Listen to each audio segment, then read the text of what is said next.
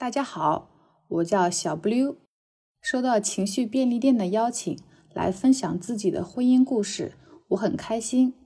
今年开始，我用写文章的方式来记录自己的婚姻日常，没想到自己平常无奇的婚姻生活竟然收到了很多人的喜欢。有句话说：“人间烟火气，最抚凡人心。”虽然我没有精彩离奇的故事。但是，希望自己所讲述的这些平淡生活里的小事，也能给你的生活带来一丝安心稳定的力量。情绪是不会撒谎的，别忽视它的存在。这里是情绪便利店。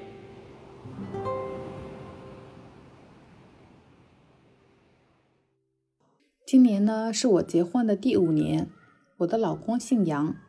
那我们姑且称他为老杨吧。先说说老杨的好，比如老杨给了我充分的安全感。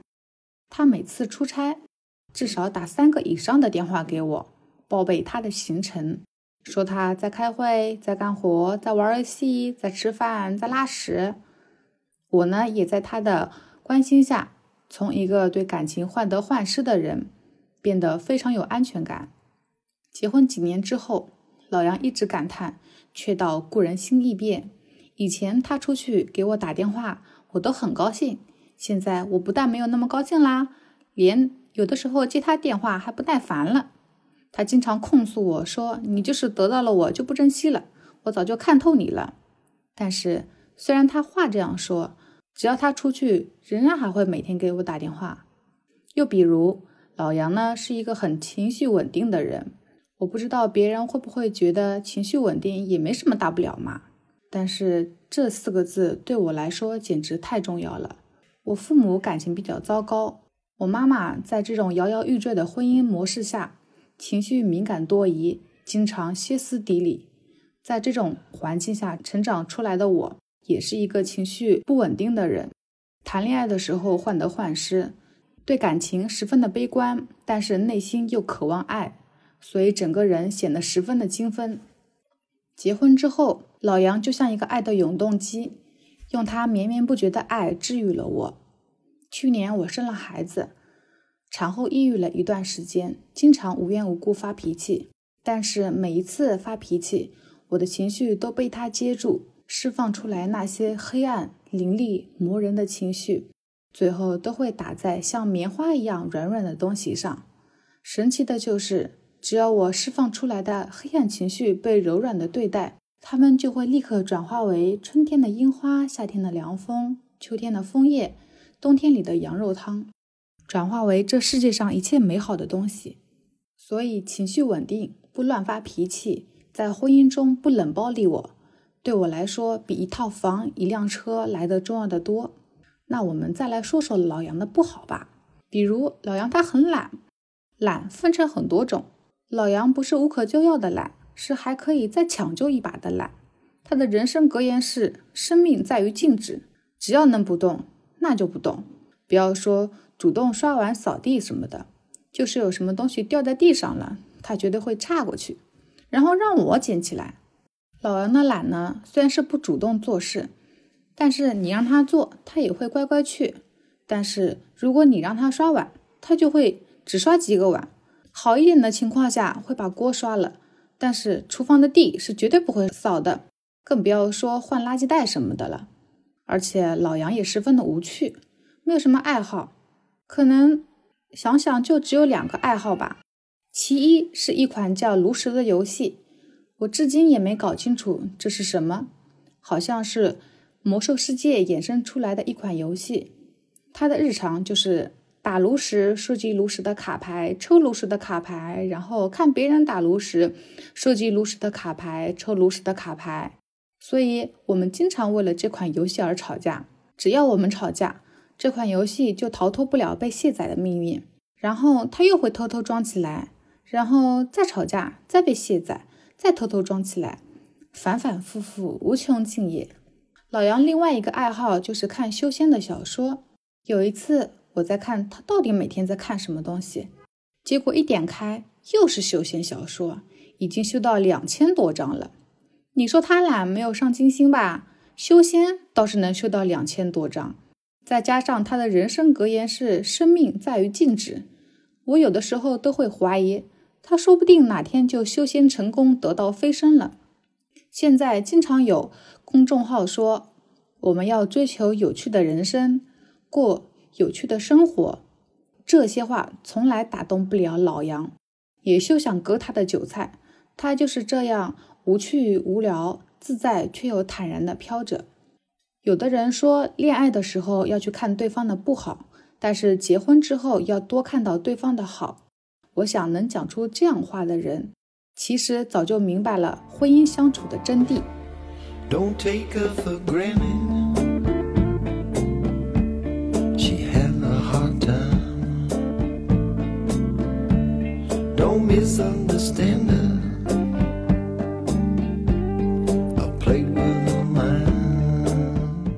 我想来说一说，在婚姻里，我跟老杨是如何吵架的。家庭是最小的社会单位，两个原本毫不相干的人圈在一起生活，说完全不会吵架，我是不相信的。我跟老杨结婚五年了，也吵了五年的架，这些争吵像锉刀一样，一次次的戳平了我们身上的尖角，让我们最终像齿轮一样密切的咬合在一起。我们吵架一般不太会大吵大闹，我很害怕别人会很大声的嚷嚷，也怕自己或者老杨变成一个歇斯底里的人，声音一大，情绪就会暴走，情绪暴走之后，很容易讲出一些伤人或者恶毒的话，甚至做出一些失控的行为，这样的话就可能伤害到家里其他无辜的人，比如之前我们因为吵架。摔碎了家里的碗。那时候我们家的猫猫只有半岁，在碗被狠狠摔碎的那一个瞬间，猫猫很害怕、很惊恐地逃走了。我看它一个小毛球，小小的缩在自己的猫窝里，我很自责，对老杨和自己都很失望。从那之后，我就跟老杨约定，以后我们能不在家里吵架，就不要在家里吵架。我们吵架的原因多种多样，最典型的，比如性格问题。我觉得他懒，他觉得跟我在一起压力大；我觉得他五毛，他觉得我女权；我觉得他老好人，他觉得我无情无义；我觉得他抠脚打屁不讲究，他觉得我一天到晚穷讲究；我觉得他拎不清，他觉得我有毛病；我性格敏感，他心思懒散。我性格风风火火，他说我要躺着，别来找我行不行？我相信吵架的原因针对每个家庭的具体情况不同而不同。其实如果没有原则性的问题，比如出轨、家暴、借贷、赌博、嫖娼，都可以先沟通，先吵架再说。但是如果有上述这些原则性的问题，也不要浪费时间去吵架了。送你两个字。快逃！那我来说一说我们是如何处理夫妻吵架这件事的。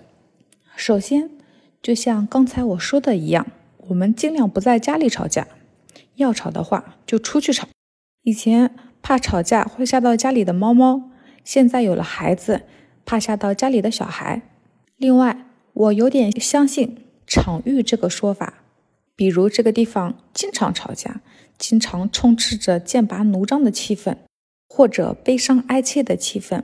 那下次，即使这个地方不吵架、不哭泣，人还是会无意识地抵触这个地方。我相信，谁都不希望家变成一个让人不想回的地方吧？那我们吵架之后会去哪里呢？如果我们有钱的话，那就去小区旁的咖啡店，我喝摩卡加两份巧克力糖浆。吵架的时候，心里实在是苦，需要很多糖分才能让心里甜一点。老杨呢，内心非常少女，他喜欢喝花花绿绿的气泡水，比如草莓酱加气泡水，或者是樱桃酱加气泡水。一般我们还会点一份蛋糕。等到咖啡、甜点都上齐了，那我们就要开始吵架了。但其实，在咖啡店很难吵得起来。因为大家都一副岁月静好的样子，如果我们吵架，就会显得全世界似乎就我俩过得最差。而且，咖啡的味道也好像有安神的作用，在咖啡味弥漫的地方，人也会不由自主地平和下来。少生气，好好说话，起码你要对得起自己花钱买的咖啡和蛋糕吧。如果我们是晚上吵架，就会去小区旁边韩国人开的小酒吧，我喝烧酒。他喝啤酒，再加一点花生米，在这里吵架，我很放心。毕竟韩国人喝起点酒，讲话声音比我跟老杨加起来的声音还要大一百倍。在小酒吧里吵架的时候，我们可以很大声的嚷嚷，指责对方的不好，还可以拍桌子。一般在酒精作用的加持下，吵着吵着，我跟他两人经常会扑哧一声笑出声来。酒喝多了，人也会飘飘然。即使很多问题没有解决，很多委屈仍在心中，但是最后的最后都会吐出一句：“算了，干了这杯酒，回家睡觉去吧。”那如果实在没钱的话，我们就会去 COCO 里面点两杯奶茶。我一直喝波霸加三分甜，他喝鲜芋奶茶加红豆。在 COCO 里面吵架的时候，老杨总会提到我们刚买房的时候，那时候我们俩很穷，买完房连。Coco 的奶茶都喝不起了。他经常说，买房的时候那么穷都过来了，现在只要不作妖，好好的生活，一切总会越来越好的。何必还要为这点小事吵架呢？你是不是就是想喝奶茶？如果连 Coco 奶茶都去不起的话，那就去门口的绿化带，一边散步一边吵架。总之，吵架地点的选择丰俭由人，总有一款适合你。吵完架之后如何和好呢？这个问题虽然有很多的解决办法，我也实践了很多，但是最有效的办法就是去拥抱对方，千言万语都比不上一个拥抱。拥抱是非常治愈自己和夫妻关系的办法。有的时候在气头上，我非常非常的生气，恨不得打老杨一顿才好，但是他会一把抱住我。在那个瞬间，我就像一只被放掉气的皮球，一下子心情就会变好。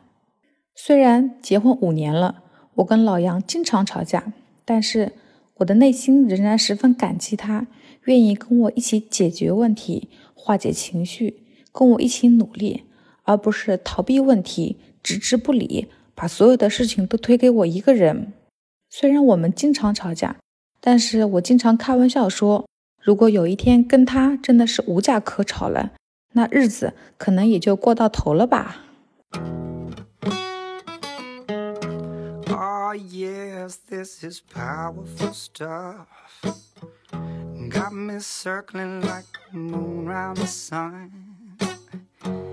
acting crazy like a full all drunk.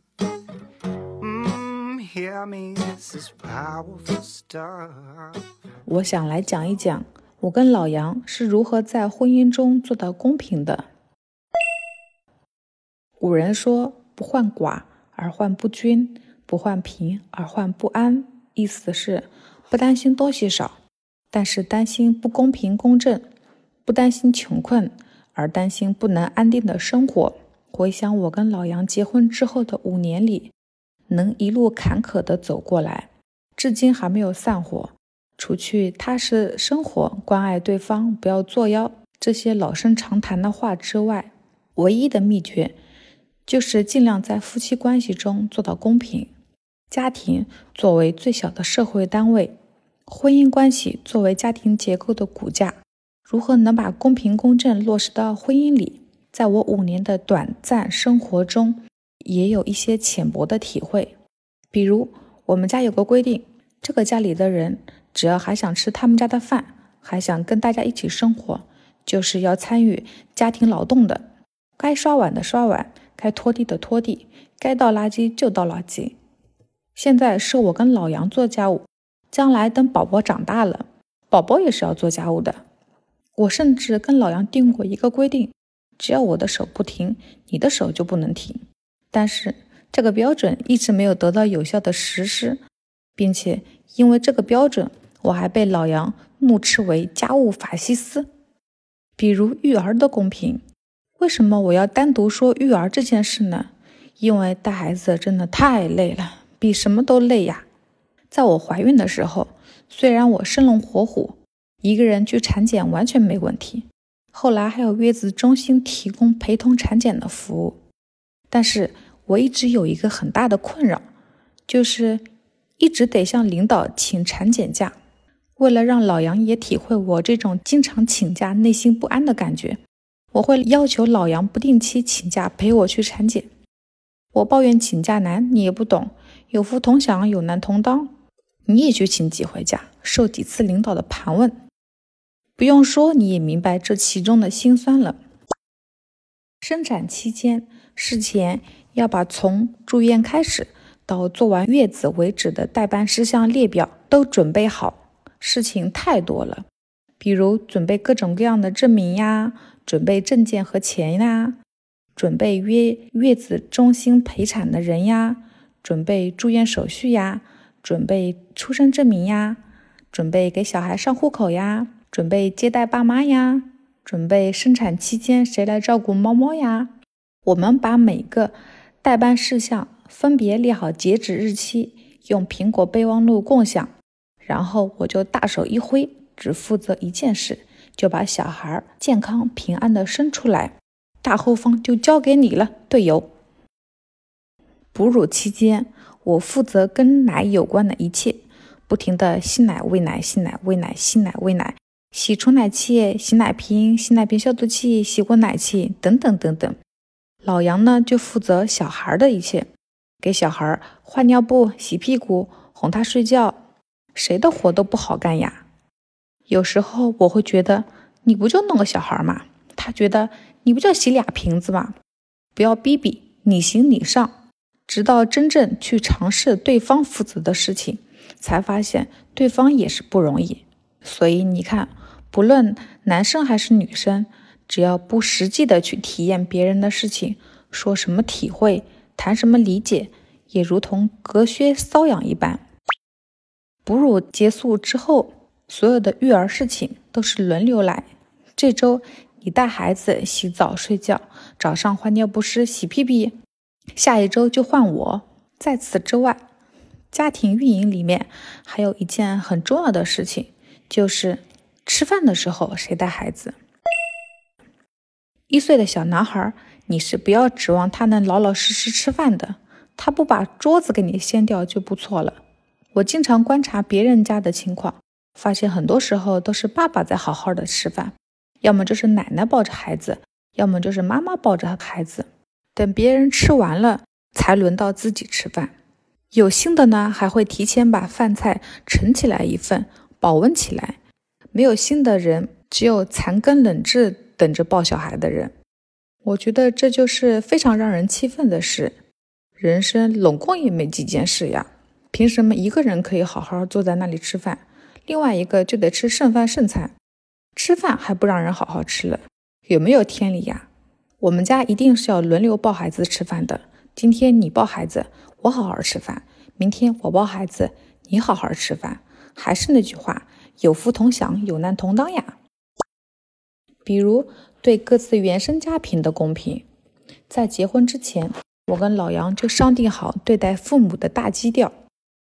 就是你搞定你的父母，我搞定我的父母，各自的家庭各自负责。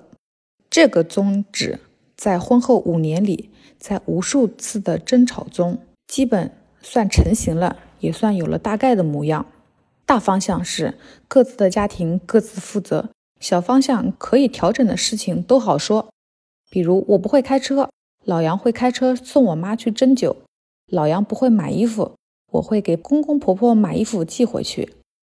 过年给双方父母的钱都一样，给双方父母过年买衣服的话，也是人人都有。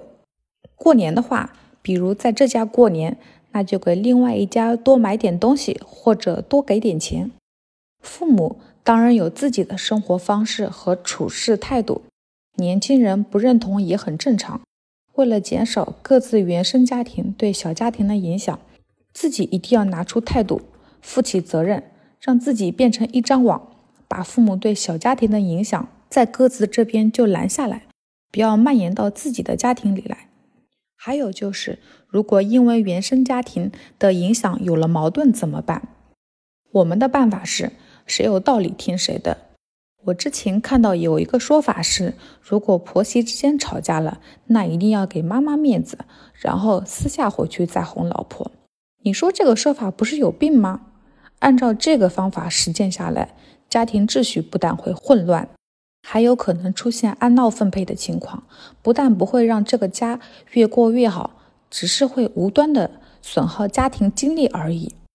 所以在我们家，不论有道理的是婆婆，还是媳妇，还是小孩，还是猫猫，家里只听讲道理的话，想要靠面子撒泼耍无赖。是无法获得家中话语权的。想要有家中话语权，就好好讲道理，好好说话。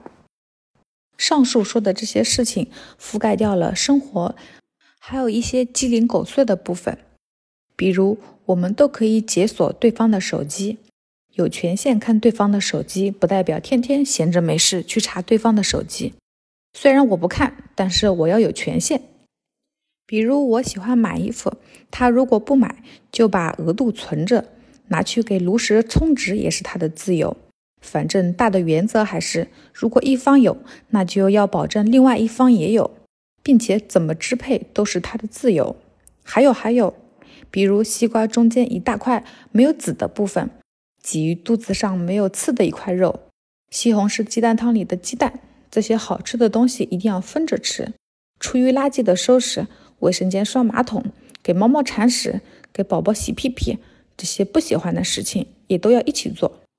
但是有些事情确实从客观的角度做不到公平，比如男女之间的生理差异，男的就是不会来月经，体会不到月经的痛苦、月经的贫困，也不会怀孕生孩子，体会不到怀孕的疲累、生产的痛苦、生育对于女性社会竞争力下降的影响等等。这也没有必要去纠结，在自己的能力范围内就努力的去改变，自己改变不了的就接受，让自己活得舒服一点，在舒服的基础上，尽量让自己开心一点，这就是我们一直做人的宗旨。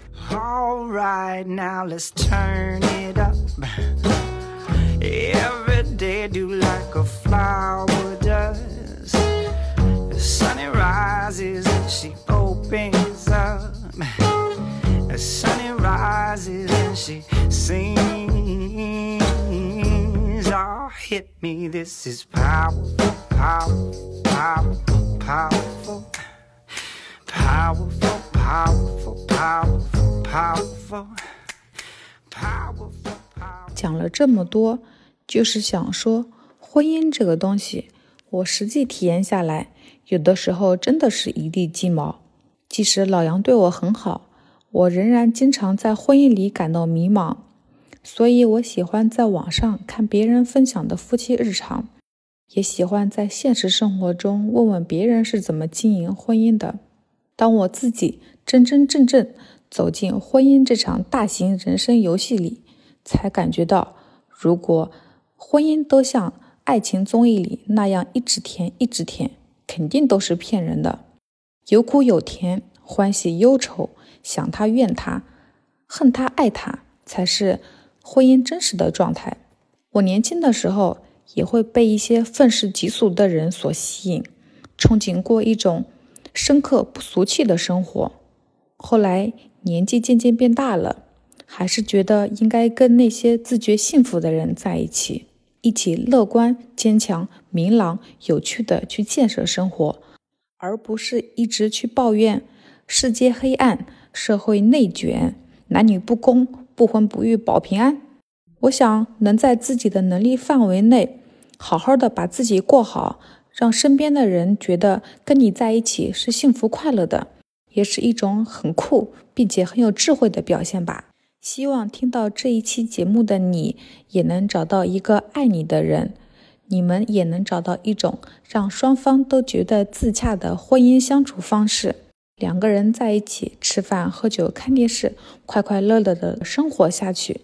谢谢你们，感谢你们的收听，再见。收纳、整理、尊重每一种情绪。情绪便利店，为你二十四小时不打烊。